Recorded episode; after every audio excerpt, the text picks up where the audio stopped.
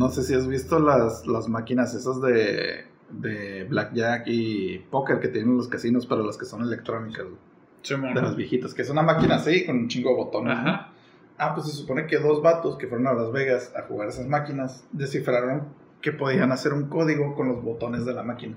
Entonces, cada que presionaban los botones en cierta secuencia, la máquina les daba el gane. ¿Neta? Y esos vatos llegaron a recaudar medio millón de dólares. Y pues obviamente el casino los torció y fueron y los agarraron y los pusieron una demanda. ¿no? Pero fíjate que estuvo bien curioso porque cuando fue el juicio, el abogado dijo, no, pues o sea, no los puedes meter a la cárcel por presionar botones que se supone que ellos deben de presionar. O sea, es la dinámica con la máquina. Pues pues. claro. Entonces, pues lo que están haciendo es totalmente legal. Y aparte, y aparte, o sea, o sea, ¿cuál es el cargo, pues? Pues robo, o sea, fraude. ¿Robo? Fraude. ¿Fraude? Ajá, fraude. Pero, ¿Pero por pero- qué? Porque estás, o sea, se supone que no estás siguiendo las reglas de la máquina. El- la secuencia es para los programadores, pero pues ellos sabían la secuencia. Pero es lo que yo digo por decir, como contar números Ajá. en el blackjack. Ajá. Que, que, o sea, si le adivinas, si le atinas, o sea, si tú ya lo traes, pues. Sí, si no lo haces por algún medio este, tecnológico o mecánico, Ajá. sí puedes hacerlo. O sea, si tienes la capacidad mental para, para hacer las cuentas, pues ya. Digo, obviamente, eh, como la película, ¿no? Que vimos que es un equipo acá y que Ujú. empiezan a hacer sus, como que sus eh, señales. Sí. Ah, ahí sí es fraude. Sí, ya es fraude. Porque, o sea, se supone que Abuso de confianza. no te puedes eh, apoyar en elementos externos, pues. Aunque sea, si es una máquina o si es una persona, no se, no se vale. Y, y no sé si exista el, el libro de las reglas de los casinos, pero me imagino que sí. Y ahí tiene que decir eso. Entonces, cuando, te, Yo sí- cuando fue el juicio y que el, que el abogado dijo, no, pues, pa, papá, no, no me pueden meter a la cárcel a mis, a mis clientes porque en realidad no están haciendo nada ilegal. El juez dijo, pues sí, cierto. Los dejaron libres con medio millón de dólares, pero pues ya no pueden regresar a ese casino. Ya no pueden. No, pues, Digo, yo sí tengo un medio millón de dólares, ¿para qué voy a regresar? pues sí, a perder. yo siempre, yo siempre he querido contar en los casinos, güey, pero pues son las 4 de la mañana, güey. Y ando un poco medio. No me sale. Pues, De hecho, yo hasta sobrio yo creo que no me saldría eso de ir a contar. Bueno, para los que nos están escuchando y no saben quiénes somos, nosotros somos los señores con internet. Somos un grupo de señores que tiene acceso a internet y también tenemos una opinión. Mi nombre es Iván Ramírez y conmigo está mi compañero y amigo David Ruelas. Buenas noches. ¿Qué onda David? ¿Cómo estás? Muy bien. Muy Bien. bien. ¿Y tú? Súper bien, emocionado porque vamos a empezar octubre. Bueno, ya empezamos. El capítulo pasado fue el primero de octubre, Ajá. pero no estuvo tan tétrico. Algunos dicen que sí estuvo tétrico, pero yo digo que no estuvo tanto. O sea, no, no alcanzamos nuestro potencial de. Es que no han escuchado el de hoy. Ah, pues sí, porque lo estamos grabando.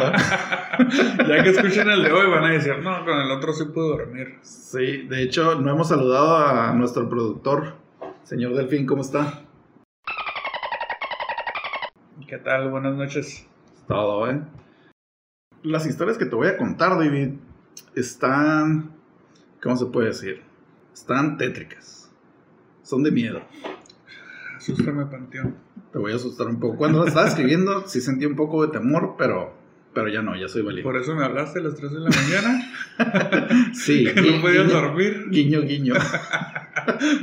Videollamadas en camiseta.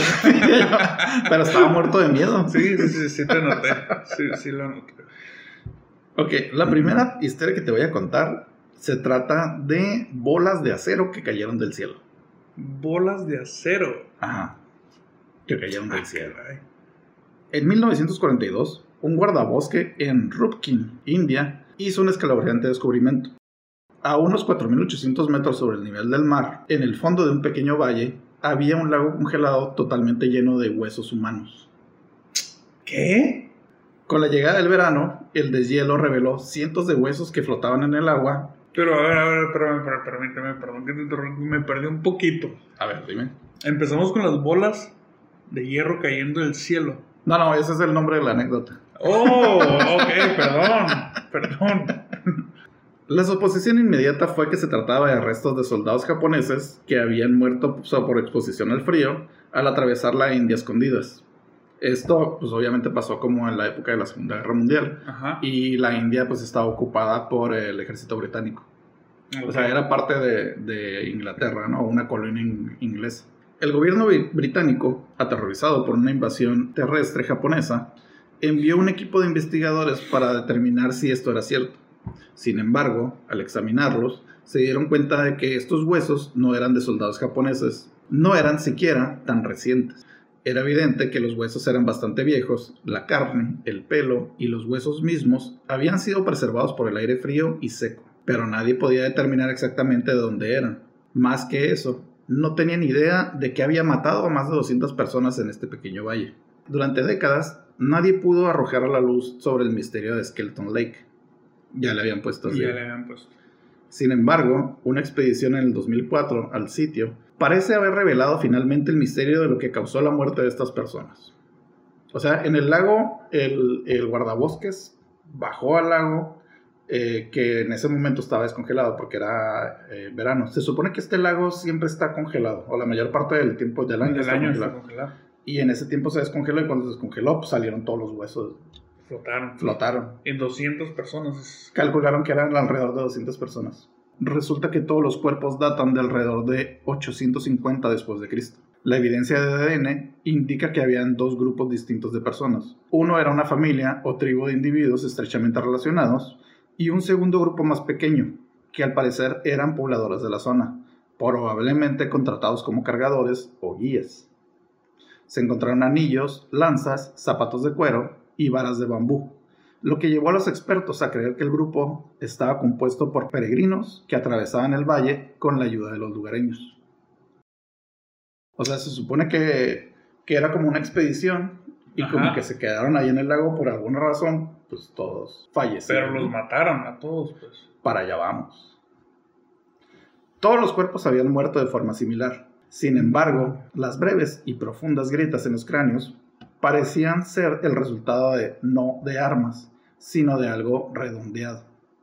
Los cuerpos también solo tenían heridas en la cabeza, los hombros y la espalda, como si los golpes hubieran venido directamente desde arriba. Oh, ya, ya, ya, ya, ya. Después de mucha investigación y consideración, la expedición del 2004 llegó a una conclusión. Las 200 personas murieron a causa de una granizada repentina y severa. Pues sí, eso es lo más, es lo más lógico, ¿no? Pues, ajá. pues, pues es que, digo, obviamente, mira, yo me imagino que eran más de 200 personas, sí, ¿no? sí, Porque no. pues que nadie se salve de una granizada. Para allá vamos otra vez. Las piedras de granizo, del tamaño de una pelota de cricket, que es alrededor como entre 23 centímetros o 9 pulgadas más o menos lo que mide de circunferencia, llegaron por miles y ellos atrapados en el valle, sin ningún lugar a donde esconderse o buscar refugio, resultó en la extraña muerte súbita de los viajeros. Los restos permanecieron en el lago durante 1200 años hasta que los descubrieron. O sea, en realidad sí era como que llegaron al valle, se metieron a la zona del lago y pues no había ni siquiera este, cuevas o árboles o nada. Es que, ¿sabes qué es lo curioso? Que todos estaban juntos. Ajá, pues era una expedición. O sea, pero por decir, yo me imagino que, que si empieza una crisis de ese, o sea, te empiezan a bombardear, A granizar. este, todo el mundo corre para todos lados, ¿no? Para Pues, donde pueda cubrirse. sí. O, al, o sea, o al menos que, que hubiera sido así, pues, de insofacto hubiera caído sí, o y todos pues, murieron, pues, ni, ni cuenta pues. se dieron. Es que de hecho eso es lo curioso porque en el valle donde estaban, pues está súper a 4.800 metros sobre el nivel del mar. Es bastante alto, pues una montaña. Entonces yo creo que... Entonces el- el granizo caía más despacio. No, yo, mi punto era de que las tormentas pues me imagino que eran más severas. ¿no?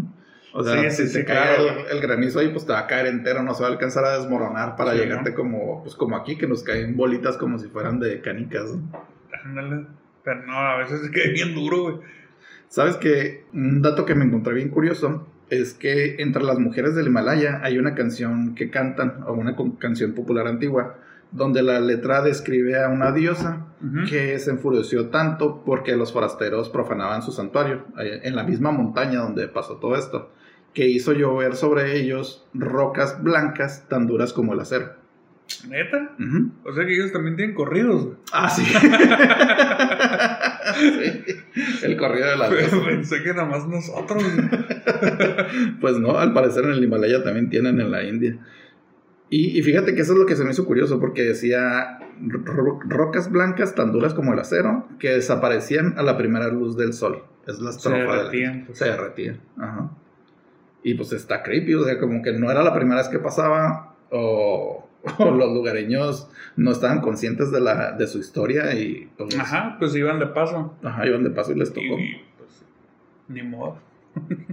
Estuve buscando más información sobre el, sobre el lugar, fíjate. Y si quieres tú visitar Skeleton Lake, el lago donde pasó todo este rollo, tienes que emprender un viaje de entre 4 y 5 días a través de cordilleras y caminos escabrosos.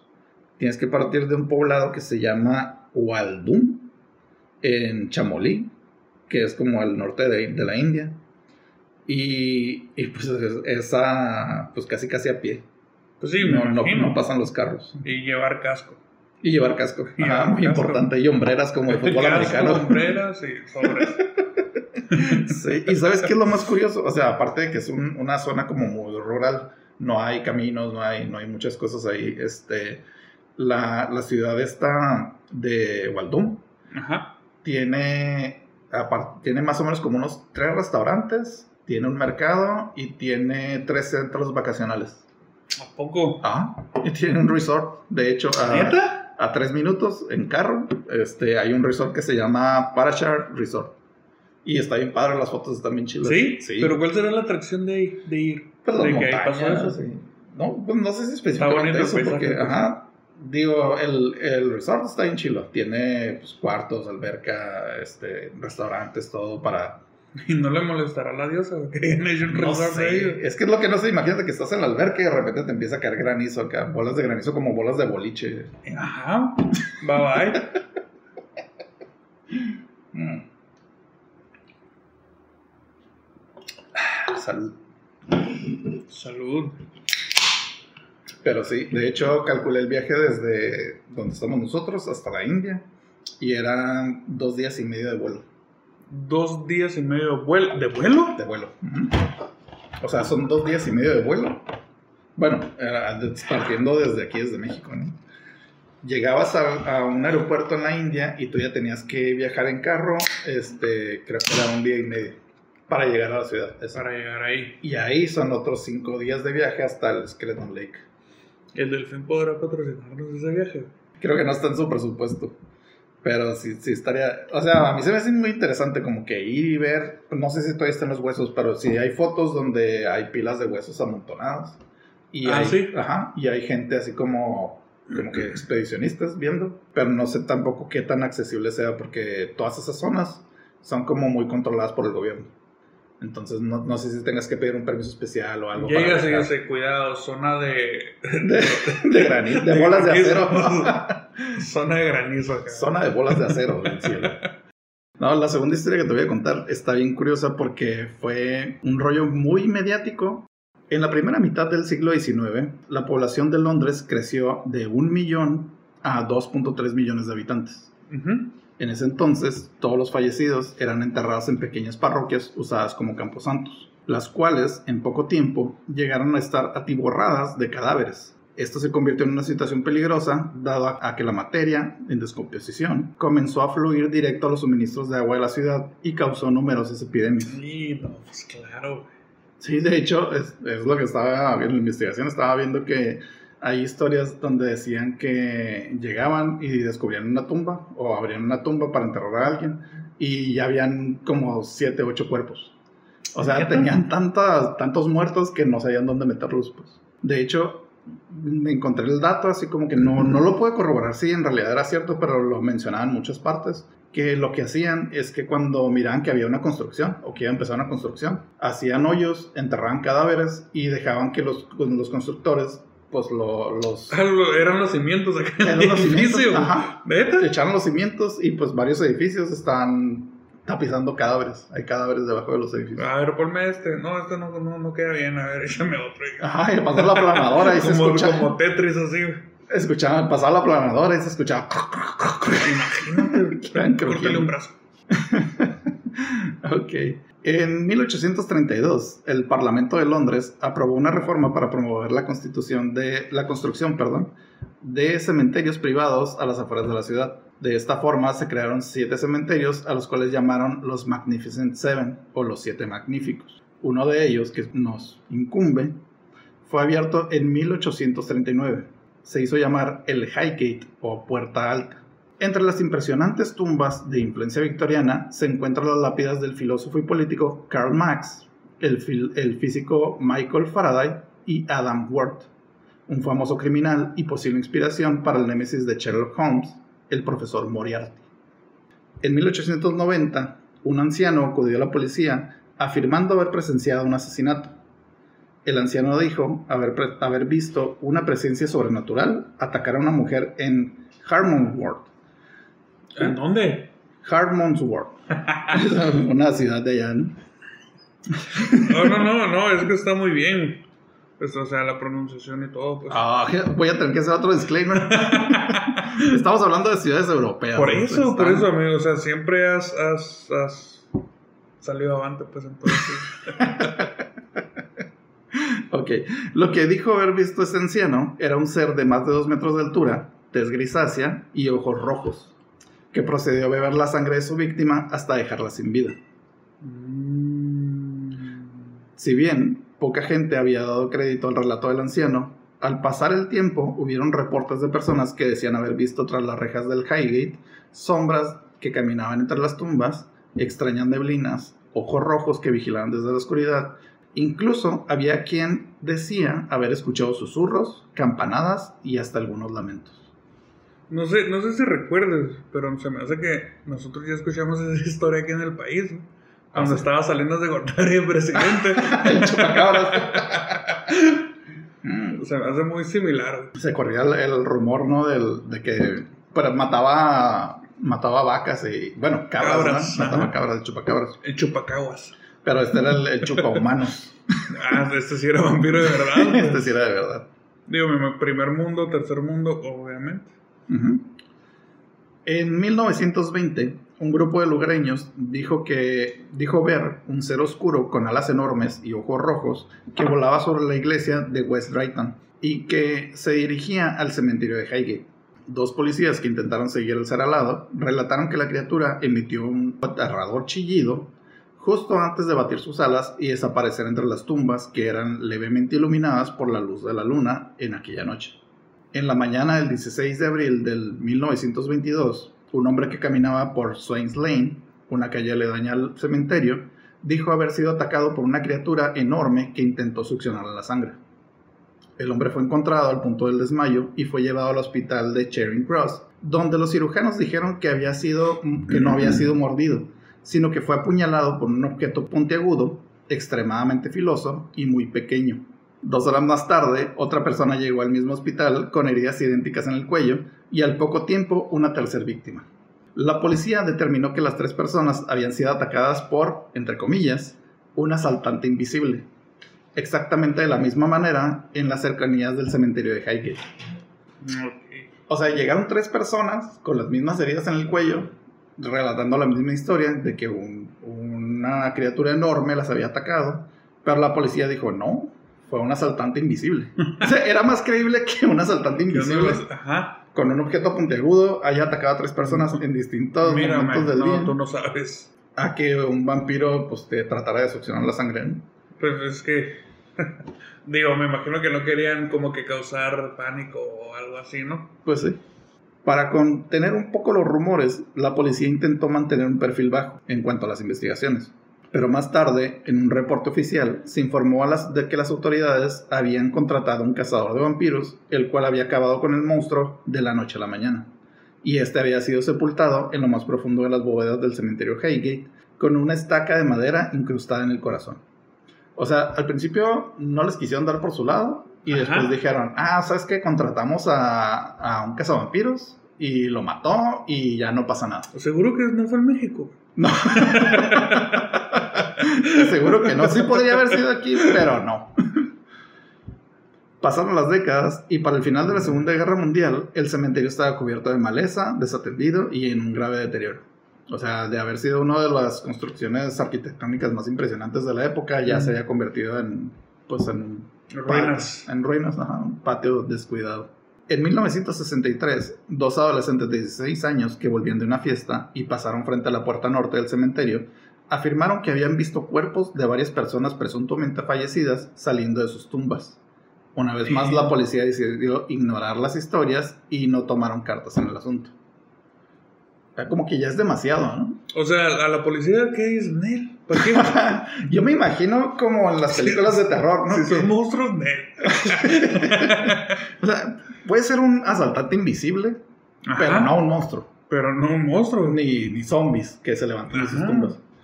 Es lo que se me hace bien curioso, te digo, como en las películas que, que siempre hay una persona que dice, no, es que me acaba de atacar algo. Y está la persona que dice, no, no es cierto, no te atacó nada. Este, vamos a seguir teniendo relaciones sexuales. vamos a seguir teniendo. ¿Qué es anécdota? No, de hecho es el plot de todas las películas ochenteras. vamos a tener seguir. No, está buena esa, güey. Siempre pasa, ¿no? De hecho, es la, como la secuencia de que siempre van a matar a los que tienen sexo, al que está solo, ah, claro. al que, el, al que no el, cree. El, el, el morenito. Es el primero que muere. La persona de color es el primero que va a morir. y luego la, la, muchacha, si te fijas, la muchacha. De hecho, entre los guapa, que estamos aquí, pero yo, inocente. Yo el, ah, sí, cierto. Guapa, también. pero inocente. no, se... la virginal es siempre la que Ajá, por eso, porque el, el, el carita se quiere aprovechar. Y, matan ya, al carita. Ajá, y matan al carita Ajá. y ella sobrevive y se queda con el menso. Pero que siempre estuvo enamorado de ella.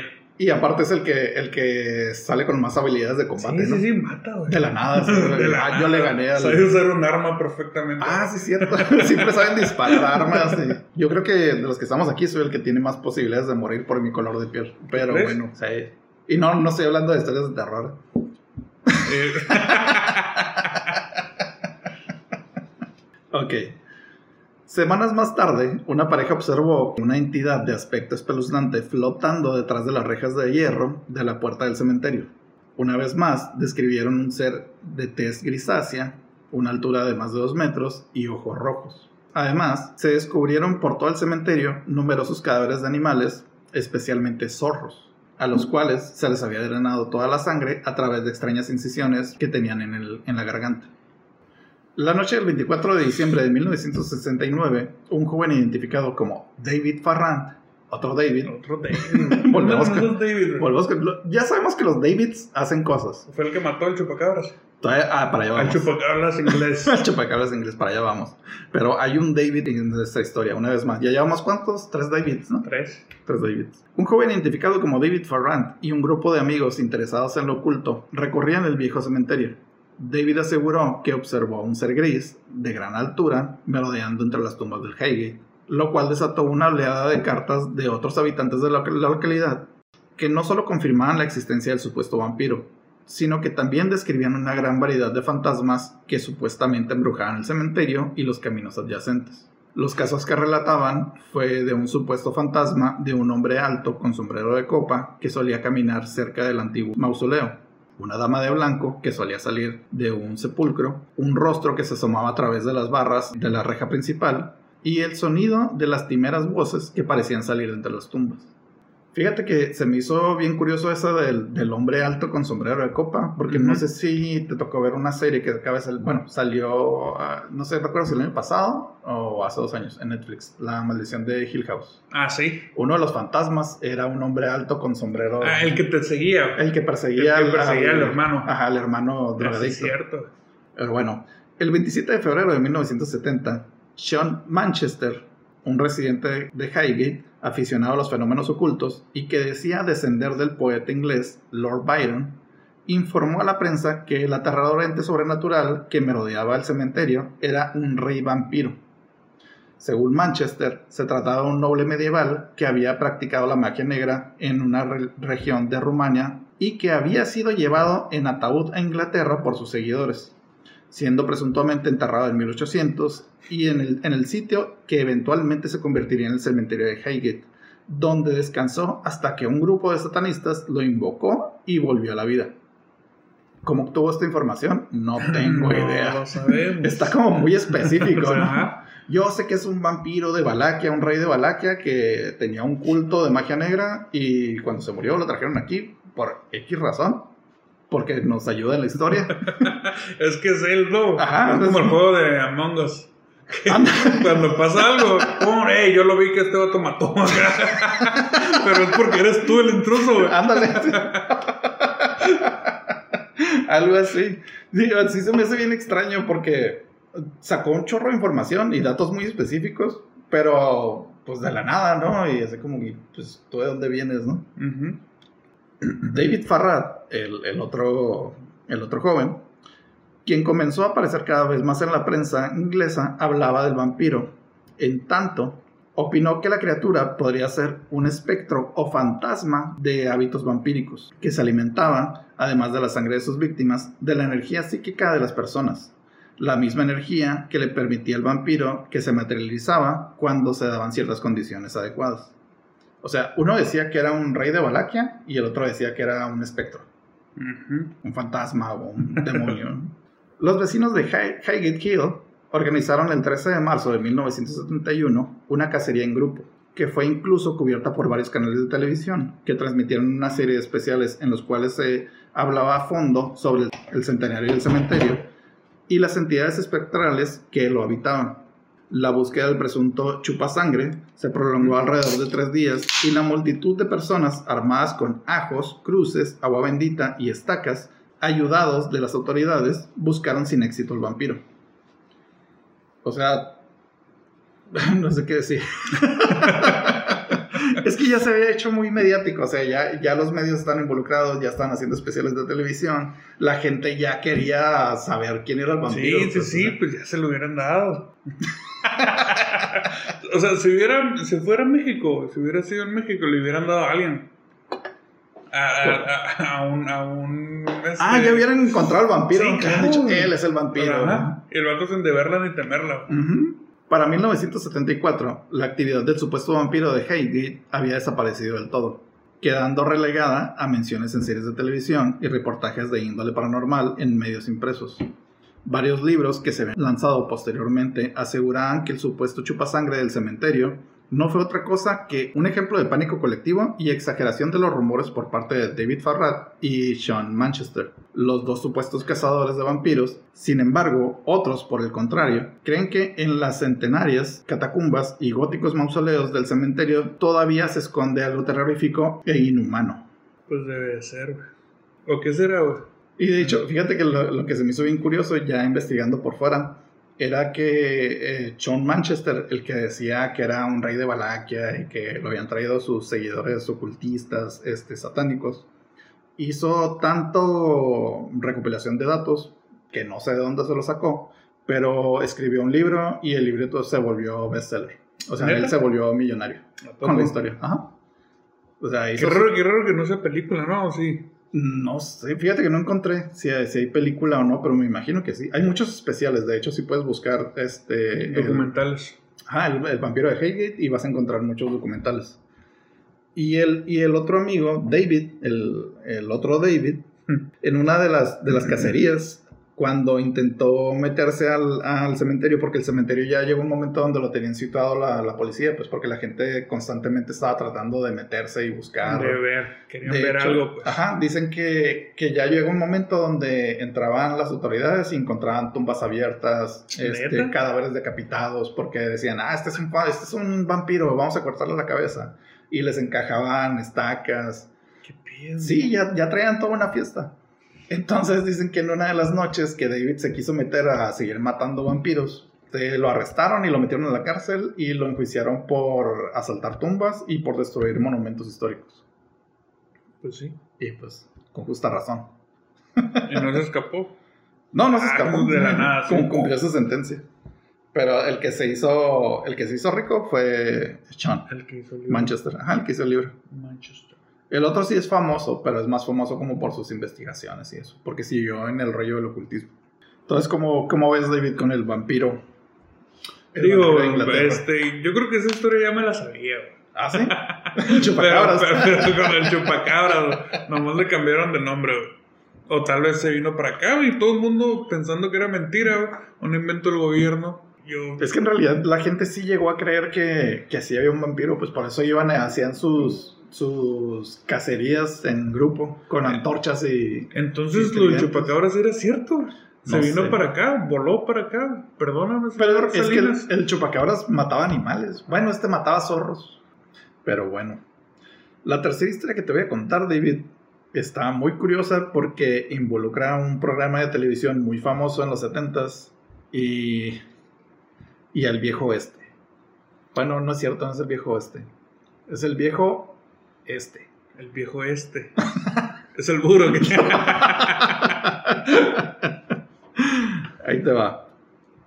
En diciembre de 1976, el equipo de producción de la serie de televisión The Six Million Dollar Man, o El Hombre Nuclear como se conocía en Latinoamérica, se encontraba grabando en Long Beach, California, un episodio titulado Carnival of, of Spies, el carnaval de los espías.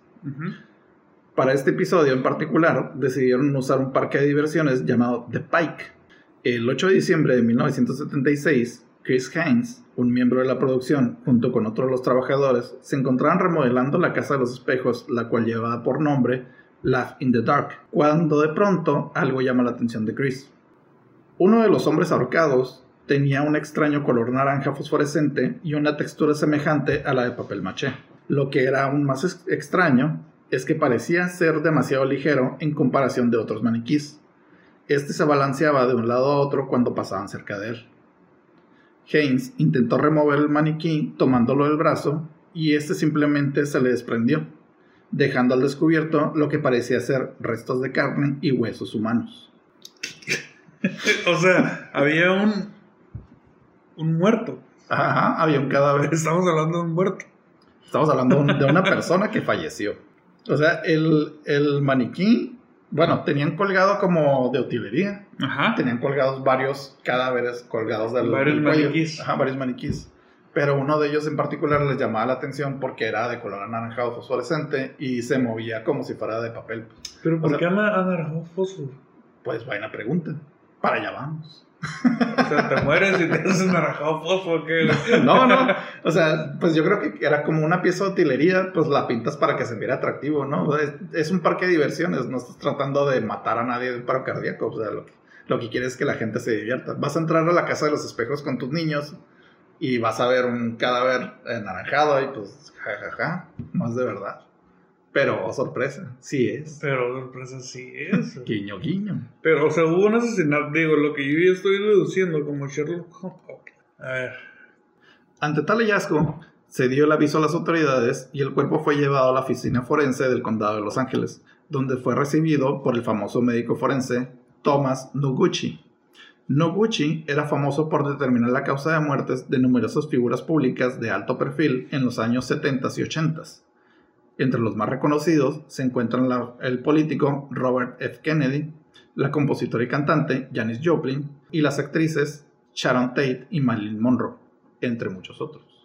Noguchi, junto con uno de sus colegas, el doctor Joseph Choi, determinaron que el hombre encontrado en el parque de diversiones había muerto por una herida de bala en el pecho alrededor del año de 1920. También se dijo que el cuerpo había sido embalsamado usando una solución de arsénico y se encontraba cubierto de cera, varias capas de pintura de fósforo, por eso su color anaranjado. Además, el doctor Choi había removido la mandíbula para hacer un análisis dental y encontró dentro un centavo de 1924 y un boleto de entrada al Museo del Crimen de Louis Sony. Neta. Ajá. Le pusieron como que pistas acá. Sí, o como para marcar el cuerpo de que aquí, de aquí es. Ajá, sí, sí, sí. Pero pues, o sea, ¿quién lo hizo? Digo, obviamente me imagino que se fueron con al distribuidor de, de maniquís, ¿no? Sí, de hecho, pues lo que... Para allá vamos. ¿Para qué te voy a spoilear? Fíjate que lo que se me hizo curioso fue el detalle ese de, de que lo embalsamaron con una solución de arsénico. Porque... Porque nerd. Así fue como embalsamaron a Abraham Lincoln. ¿Ah, sí? Ajá, igualito. De hecho, si ves las fotos de ya el cuerpo así como embalsamado, se parece mucho. También está anaranjado fuchsia. Naranjado fosforescente. ah, fosforescente. Ok. Los investigadores acudieron al museo, pero para su sorpresa, este se encontraba cerrado desde el fallecimiento de su dueño, Louis Sonny. Fue entonces cuando contactaron a su hijo Dan Sonny, quien pudo confirmar que el cuerpo era de Elmer McCurdy. Para ese entonces ya se había hecho todo un circo mediático alrededor de Elmer. O sea, del, del cuerpo ya, ya está en las noticias, está en los periódicos, ya todo el mundo sabía que habían encontrado un cadáver ahí en ¿Y si alguna vez estuvo como desaparecido? Mmm, para allá vamos. Ay, no, de hecho, no, no. no le importaba a nadie. Es que de hecho, ya que lo identificaron, ya pudieron así como que buscar la historia de él. Ya sabían que era Elmer, Elmer McCord. Y pues a lo que vamos a la historia de él. Nacido en 1880 en Maine, Elmer estuvo un tiempo en el ejército hasta que fue dado de baja. Encontró trabajo en una mina don- donde contrajo tuberculosis y fue despedido. Tiempo después se volvió alcohólico y comenzó una poco fructífera carrera criminal.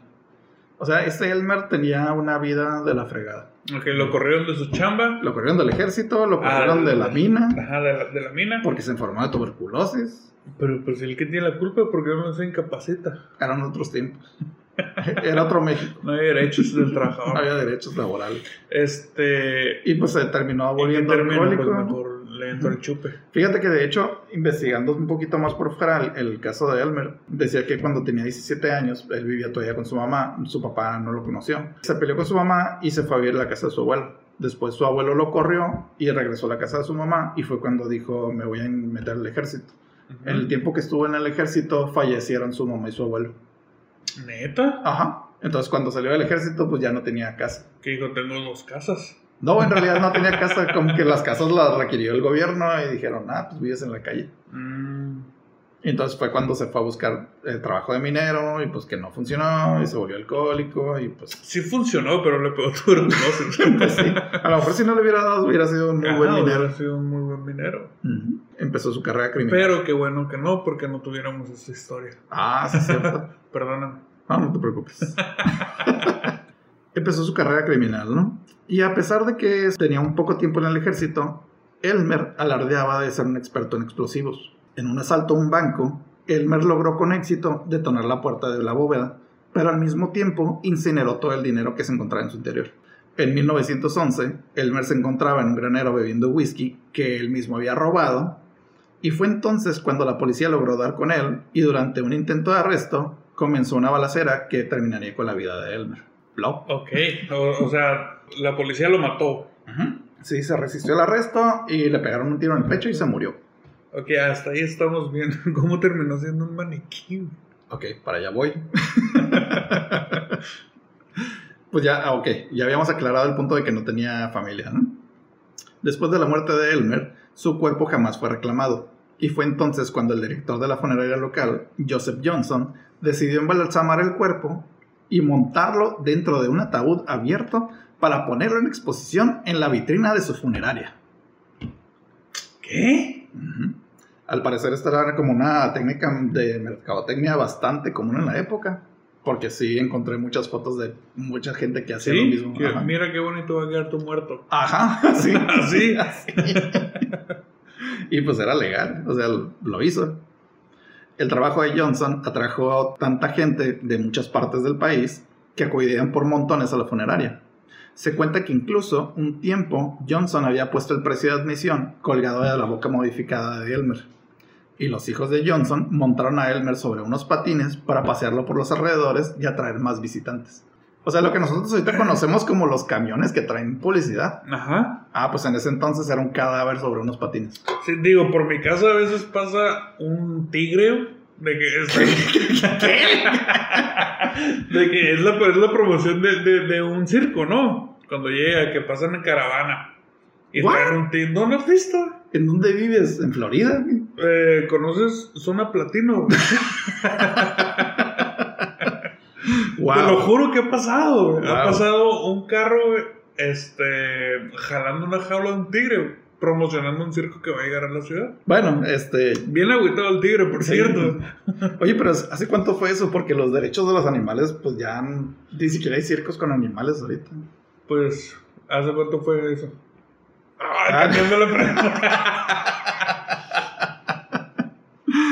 No, bueno. no, no, te lo juro que sí pasó. Y pues, varios no me van a dejar mentir. También debió de pasar por su casa. Sí, si alguien se acuerda de que por su casa haya pasado un tigre, este, cuéntenos, platíquenos. Ajá, mándanos ahí sus comentarios y pues ya, se, ya saben nuestras redes sociales, ¿no? Estamos en Instagram y estamos en Facebook como Señores con Internet, ahí nos encuentran y ahí van a ver todo lo que estamos hablando. Casi todo. Cinco años después, un hombre apareció en la funeraria clamando ser el hermano de Elmer y exigiendo que se le entregara el cuerpo para darle una apropiada sepultura. Plot twist. Elmer no tenía hermanos. Mm. El hombre que logró reclamar el cuerpo de Elmer lo envió a un circo de fenómenos en Texas, donde lo apodaron el forajido de Oklahoma. El forajido y que, ah, mira, lo voy a pinchar, aguanta todo. Dispárale, no le pasa todo nada. así, güey, movido así con, con Puede- alambres o no sé. Tiene la habilidad de asaltar tu banco, pero va a detonar la, la caja fuerte y va a quemar tu dinero. Es O sea, la- te va a dejar sin dinero, sí o sí. Ajá. O sea, es nadie, todos pierden. Todos pierden. ¿Cuál será el delito, güey? Por tonto. Idiotez, ajá, por tonto. Por tonto. Ok. Durante los próximos 60 años, Elmer fue trasladado de un show a otro, y poco a poco fue perdiendo rasgos de su historia y quién era él en verdad. Al momento de llegar al parque de diversiones de Long Beach, en la época de los 60, la gente ni siquiera sabía que había sido humano alguna vez. O sea, ya llegó en calidad de maniquí. La gente no sabía que era una persona muerta. O sea, lo compraron, a lo mejor lo compraron en una segunda, y dijeron, "Da- dame 20 dólares por él y te lo llevas. Y pues tú lo cargas así Ajá, como güey. muñeco de No, papel te, maché. te- te doy 15 acá. Ajá. Incluso te lo puedes haber llevado a tu casa, ponerlo en tu recámara y dices, ah, mañana me lo llevo al, al circo, ¿no? Y te duermes con un cadáver en Te tu casa. duermes con un cadáver. Ujú. Imagínate, güey. Imagínate el pobre Hermes así, el alma acá bien agotada, acá bien. Sí, viendo su cadáver así con un hoyo en el pecho. eh, pues y una, y un, ¿cómo se llama? El letrero de entrada, ¿no? En su boca. Un letrero se vende, Y con los patines. se vende así, güey. y con los patines puestos todavía. 20 dólares o mejor oferta. Homo. Oh, En 1977, finalmente se le pudo dar sepultura a su cuerpo en el cementerio de Summit View en Oklahoma. Y para asegurarse que nadie profanara su tumba, porque ya había sido demasiado mediático, Sí, o sea, todo el mundo no. sabía quién era. Para asegurarse que nadie profanara su tumba, se vertieron dos yardas cúbicas de concreto sobre su ataúd. Bueno, Wow. se le hizo justicia al final. Se le hizo justicia y se le puso demasiado concreto sobre su ataúd. Pero qué creepy. Sí, imagínate todas las personas que fueron al parque de diversiones que estuvieron, que, que se acuerdan, así que digan, ah, yo miré que había un, un maniquí fosforescente. Ajá. Yo creo que viajó más de muerto, güey, que de vivo. Sí, de hecho, sí. De hecho, fue, es lo curioso que fue más famoso muerto que vivo. Sí, como regularmente pasa. Pues sí. Sí, ¿no? Y pues bueno, todos nos vamos a morir. ¿no? ah, no es cierto. Señor Delfín, este, ya es todo, ¿no? Sí, ya. Aquí- hasta aquí. Hasta aquí le vamos a dejar, jóvenes. Y pues esto va a ser una parte de una serie de que todos los capítulos de octubre van a ser así de creepies o más. Así Cada que- vez más. Cada vez más, así que prepárense. Y si no son más creepies, no nos digan nada porque nos agüitamos. Por favor. No, no es cierto, sí díganos. Esperamos sus opiniones. Si no pueden dormir, les dejo mi número. Es 68. Le pueden hacer videollamada al David a las 3 de la mañana, no pasa nada, ya está acostumbrado. Y pues bueno, por mi parte es todo. Mi nombre es Iván Ramírez. David Ruelas. Nosotros somos los señores con internet y nos vemos.